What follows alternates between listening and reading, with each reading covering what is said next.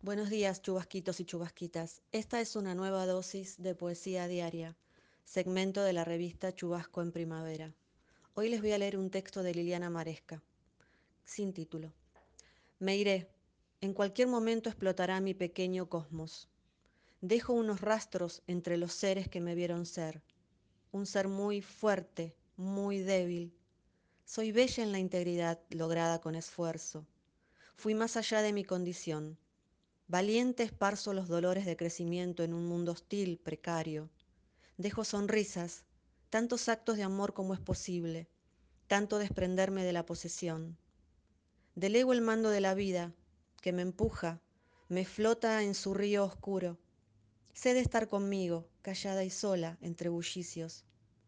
Gusanos me esperan, seré su alimento, y aquella parte más hermosa mía será perfume de magnolia algún fruto crecerá de las ruinas.